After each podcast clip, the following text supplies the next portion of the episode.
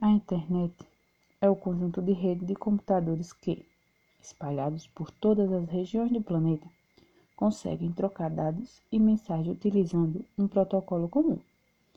Este protocolo, compartilhado pela internet, é capaz de unir vários usuários particulares, entidades de pesquisa, órgãos culturais, institutos militares, bibliotecas e empresas de todos os tipos em um mesmo acesso. Ela, então, é formada por computadores comuns e por outros especiais, chamados de servidores, que são máquinas com grande poder de processamento e conexões velozes. Os servidores são controlados por universidades, empresas e órgãos do governo.